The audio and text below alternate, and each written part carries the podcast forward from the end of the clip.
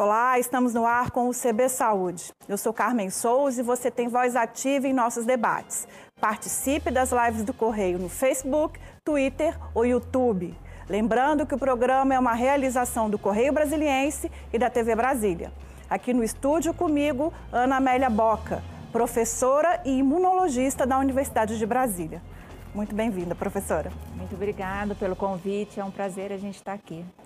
Professora, é, a chegada é, da vacina colocou o mundo num novo patamar aí de enfrentamento à Covid-19, né?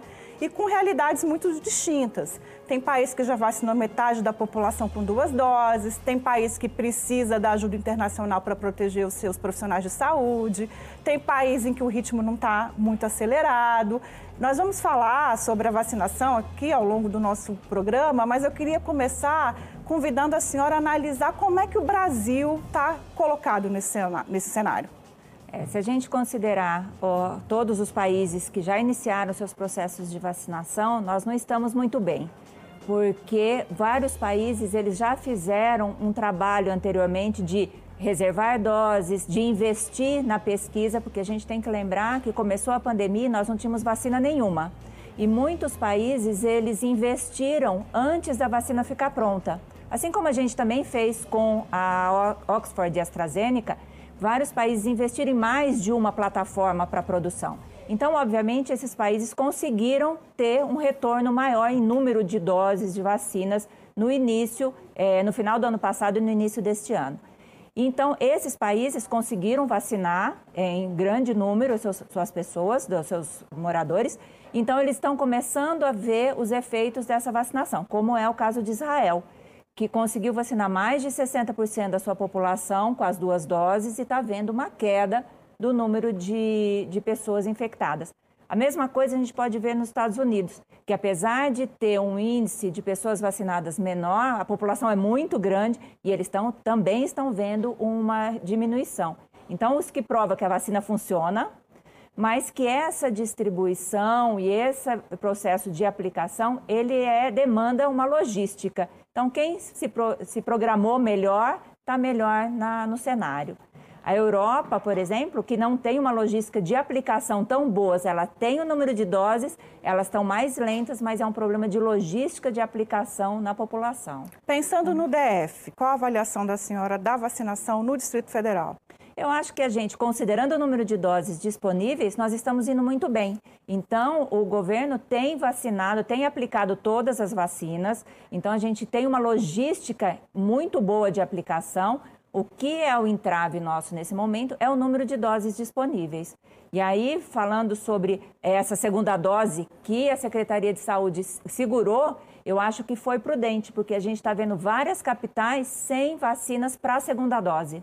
Então, eles foram, fizeram uma atitude de prudência, diminuíram o ritmo da vacinação da primeira dose, mas eles estão garantindo a segunda dose para a população. A gente é, está dando aqui no nosso portal do Correio Brasiliense agora que a partir de sábado começa é, a população e os idosos com 64 e 65 anos. Na avaliação da senhora, é, é, até o próximo mês a gente consegue fechar ali a faixa etária do, dos idosos até os 60 anos? É, pelas, pelas análises que eu vi, é, porque na verdade não é muito bem a área, mas pelas análises que eu vi, vai até o final do mês, comecinho de maio, para poder fechar essa primeira, esse primeiro grupo prioritário, para começar depois os de comorbidades. Pensando aí no grupo de idosos vacinados, a gente pode é, inferir aí que a gente tem um impacto menor é, no, nos hospitais, no sistema de saúde com relação à internação, óbito, essas questões? O, o que a gente está vendo aqui no Distrito Federal são duas coisas distintas. A gente está vendo que está tendo uma diminuição no número de pessoas acima de 60 anos internadas e que estão evoluindo para óbito. Mas essa é uma comparação com os outros grupos. E com o aparecimento das novas variantes, as pessoas abaixo de 50 anos estão se infectando mais e estão indo para os hospitais, estão tendo formas mais graves da doença. Então, a gente precisa ficar de olho e não dizer só que diminuiu os idosos, mas a gente também está vendo um aumento do grupo de pessoas abaixo de 50 anos, que é muito grave. E aí, esse grupo aumentado pode, às vezes, estar mascarando a, a quantidade de idosos que estão se recuperando. Mas a gente consegue ver, assim, numa primeira análise, que realmente está tendo uma diminuição dessas pessoas idosas que estão se contaminando com o vírus. A senhora falou de mutações e aí é um assunto que casa com, outro, com uma outra questão ligada à vacinação e que o Brasil tem enfrentado, que é o abandono vacinal, né? O Ministério da Saúde tem uma estimativa aí de que um milhão e meio de pessoas não foram receber a segunda dose. De que forma que isso pode estar relacionado ao surgimento de, das mutações do coronavírus? A gente tem que entender que a vacina não nos blinda de nada. Então, às vezes a pessoa toma a vacina e fala, ah, agora eu não preciso mais usar máscara, não preciso mais tomar os cuidados, mas isso não é verdade. A vacinação, ela faz na pessoa que recebeu uma melhora da sua resposta ao vírus. Então, aquela pessoa que se infectou com o vírus, ela tem uma resposta que vai ser lenta, o sistema imune vai demorar e o vírus ganha espaço proliferando. Se eu tomo a vacina antes, eu vou ter na primeira dose, eu tenho uma melhora da minha resposta imunológica com geração de células de memória e no segunda dose eu vou ter uma resposta ótima.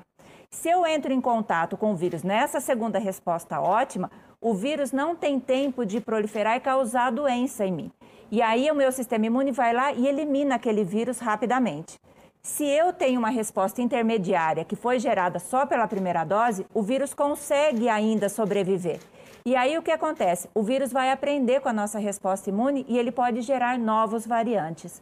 Então a gente vai ter a possibilidade, se as pessoas não tomarem as duas doses e não fizerem uma resposta adequada, da gente estar tá favorecendo, fazendo uma pressão sobre o vírus para que ele faça essa mutação, gere essas variantes e aí a gente vai ter variantes mais graves ou que proliferem melhor no nosso organismo porque a evolução é assim, um, um organismo ele aprende com o outro e eles vão caminhando no processo de evolução.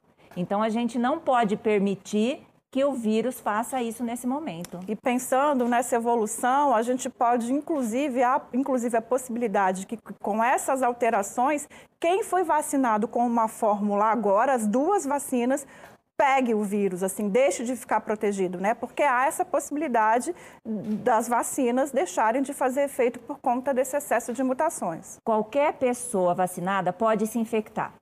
Só que o que vai depender é se ela vai desenvolver a doença ou não pelo sistema imunológico dela, tá com as células de memória ativas e vão desempenhar uma boa resposta. Então, o que, que acontece? Se esse vírus ele faz uma mutação, ele não vai mudar completamente, ele não vai ser um novo microorganismo. Então, a gente vai ter uma resposta que vai reconhecer parcialmente, tá certo? Como acontece com a gripe. A gente sempre se vacina com as variantes do ano passado e o que aparecer de novo, a gente tem uma resposta parcial que permite que a gente elimine eh, esse vírus é, do nosso organismo.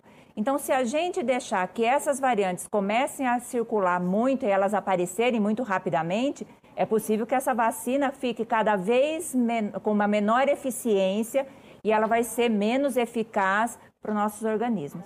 Mas eu, particularmente, acho que a gente vai ter que fazer modificações nessa vacina todo ano, como acontece com a vacina da gripe. Pensando na situação de agora, então, quem tomou a primeira dose e que esqueceu, enfim, perdeu o prazo da segunda dose, o que fazer? Tomar a segunda dose imediatamente? Tem que voltar para tomar a vacina. Inclusive, não tem problema se passou, se for a da Coronavac, se passou dos 21 dias, que era o prazo estimado porque existem uns estudos preliminares mostrando que entre 21 e 28 dias parece que é até melhor. Então, quem esqueceu pode ir no posto de saúde de referência, ou que ele, tá, é, que ele tomou a primeira dose, e pedir para aplicar a segunda dose.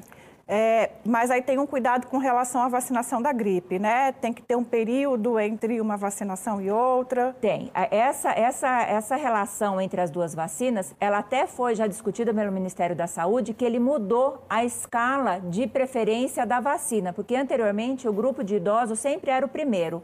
Agora eles colocaram as gestantes, as crianças até seis anos e as mulheres que recém tiveram filhos para o primeiro grupo para poder aliviar e deixar os idosos para um segundo momento em junho, porque precisa ter 15 dias entre uma vacina e outra no mínimo de espaço.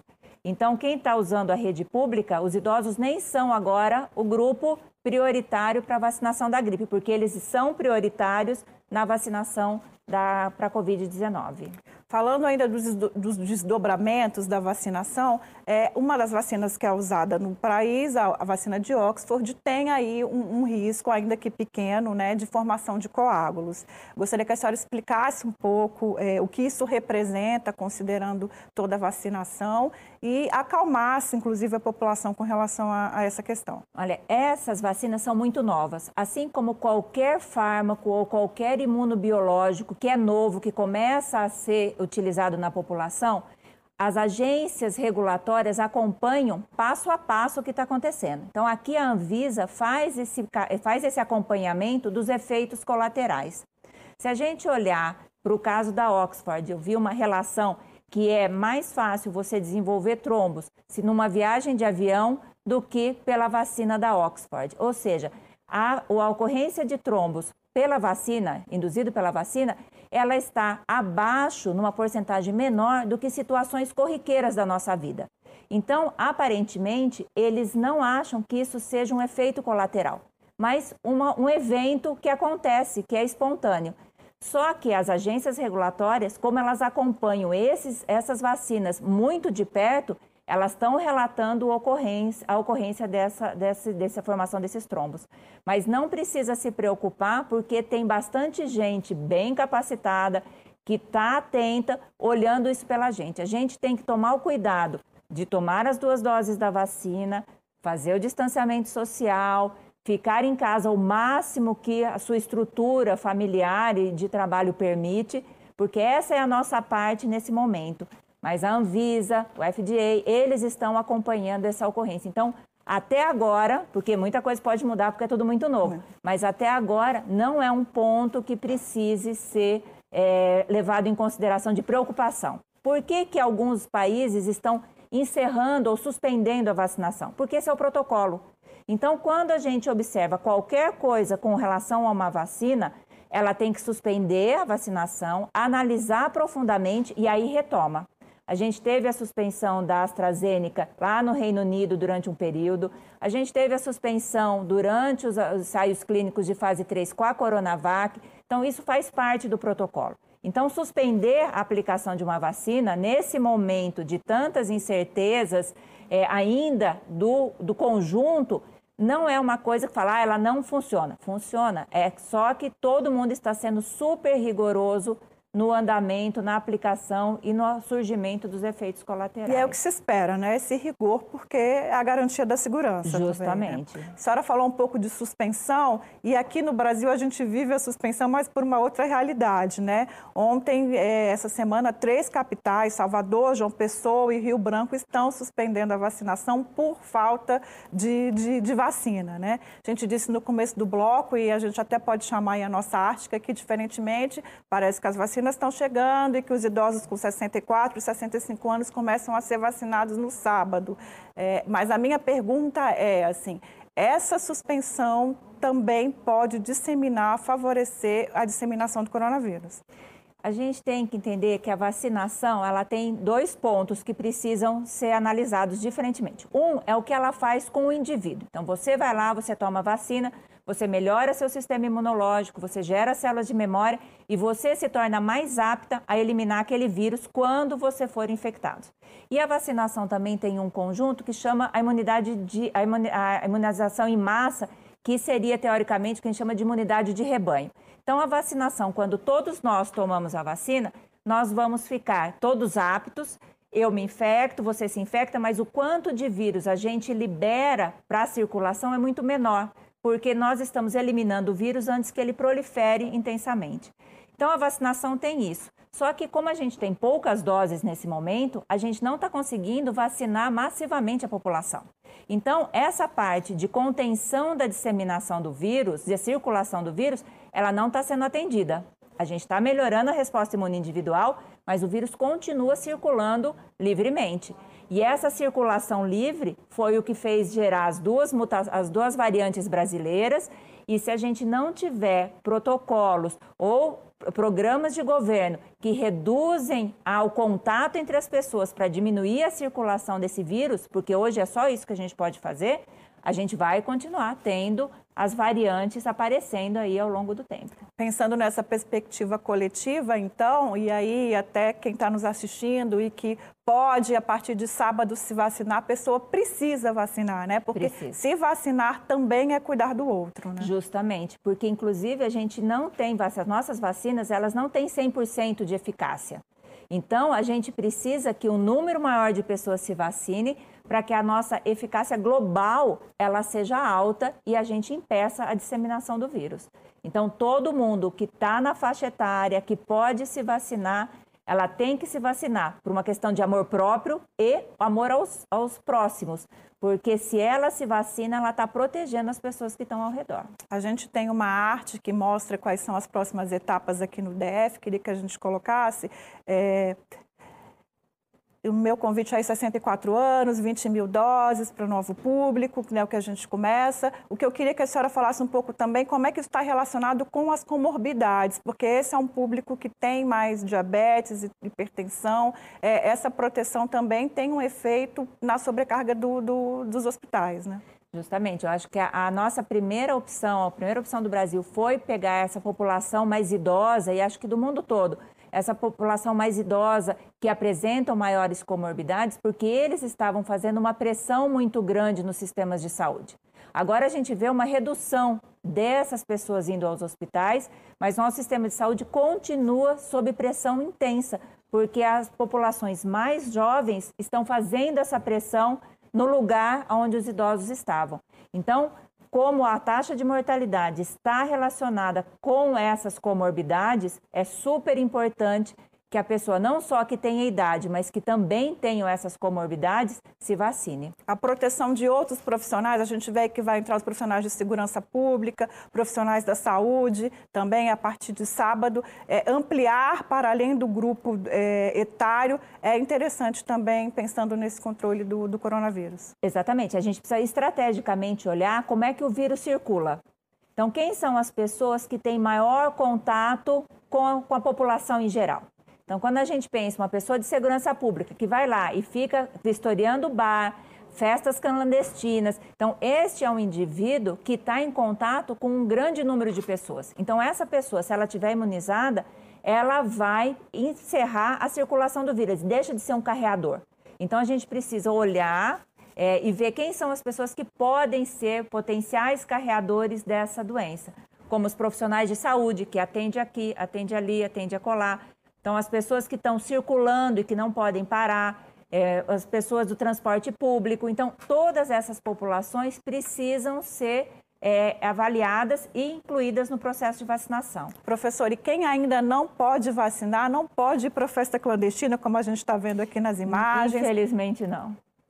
Né? É um momento de pensar coletivamente. Eu acho que esse é um momento coletivo. Eu acho que se eu não, se eu não, se eu posso trabalhar em casa e eu é, posso não, circular, eu tenho que fazer isso não só por mim, mas por todo mundo. Quer dizer, qual é a necessidade da gente ir numa festa, no momento com tantas pessoas morrendo? O Distrito Federal chegou a ter mais de 100 pessoas mortas por dia, é muita gente. Quer dizer, então, mesmo assim, eu relevo essa informação e vou para uma festa, então, eu acho que a gente precisa ter um pouco de consciência coletiva para olhar. E há um risco também, assim, chegamos a 100 por dia, mas a gente continua numa taxa muito alta e há um risco de um platô aí de se ficar nesse, nessa taxa muito alta durante muito tempo. Né? Existe. Eu acho que a gente diminuiu. Se a gente olhar a curva, ela vem da taxa móvel, a gente está diminuindo, porque a gente estava em fase elevada, mais de 100%, a gente está diminuindo, mas num nível muito alto. Então, eu acho que todos os cuidados não é um dado para se comemorar, é um dado para se respirar, mas não é um dado para se comemorar. Então, agora o que a gente precisa é continuar fazendo o que a gente está fazendo, ficar em casa, evitar circular, sair só quando necessário, para deixar as pessoas que realmente precisam sair circulando e aí tentar diminuir Baixar. esse platô, porque a gente está no nível muito alto. Hein? Professora, a gente vai fazer um pequeno intervalo, mas vamos continuar falando, inclusive, da importância do isolamento e vacinação. O CB Saúde vai para um rápido intervalo, envie suas dúvidas na nossa live e ficamos aqui. A gente volta daqui a pouquinho com a professora Ana Amélia Boca.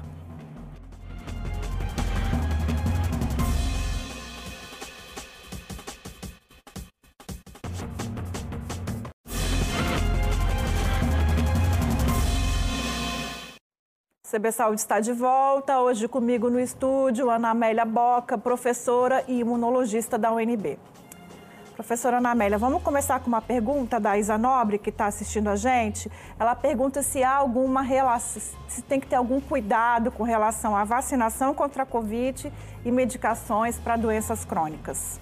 Olha, ideal para quem faz uso de remédios controlados, não só para doenças crônicas ou para outras patologias, é, o ideal é que ele consulte seu médico para que o médico avalie caso a caso.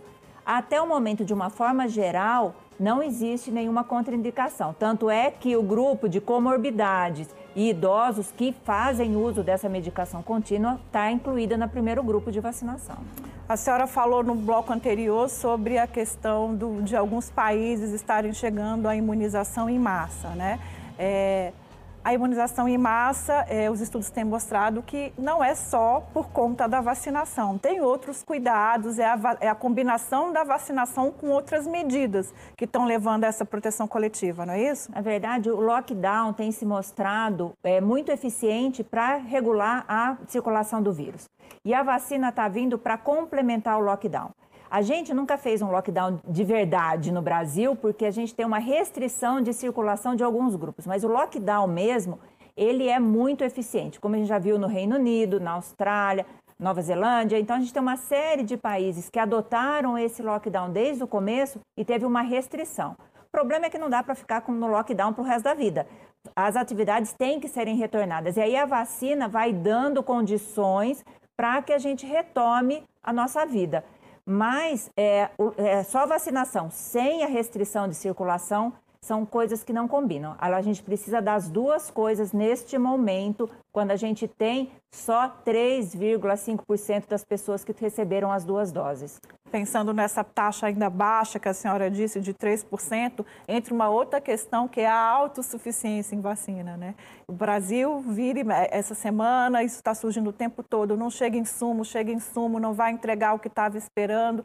Quando é que a gente vai ter essa autossuficiência e o que impacto que isso está tendo na vacinação? a gente está vendo que o impacto tá, a gente está na nossa mesa isso, a gente não tinha nenhum projeto de vacina anterior.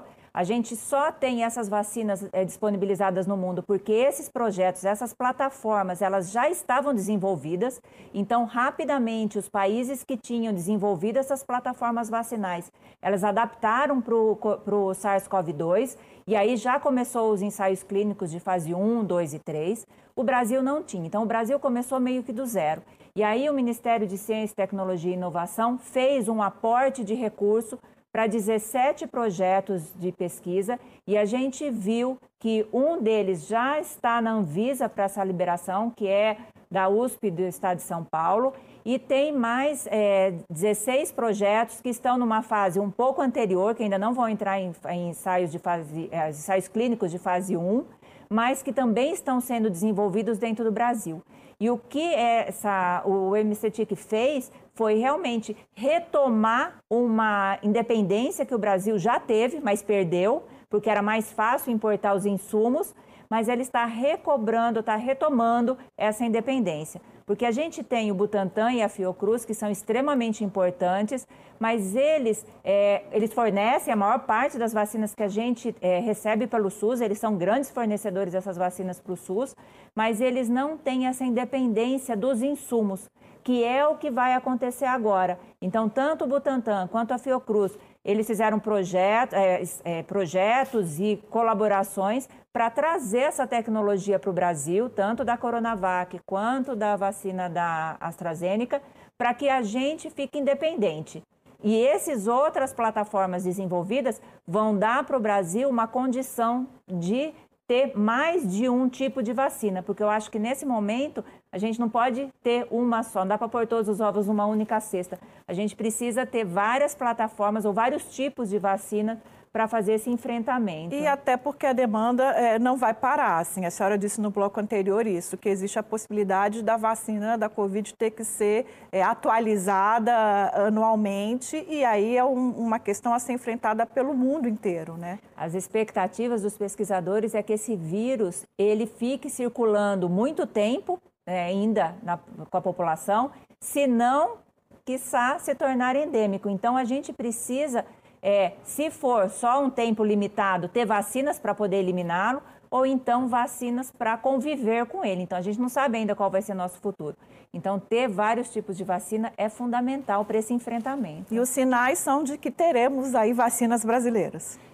Temos vacinas brasileiras. O Butantan já tem uma vacina que foi uma parceria com uma universidade americana, que ele vai produzir, porque ele já tem essa tecnologia de produção.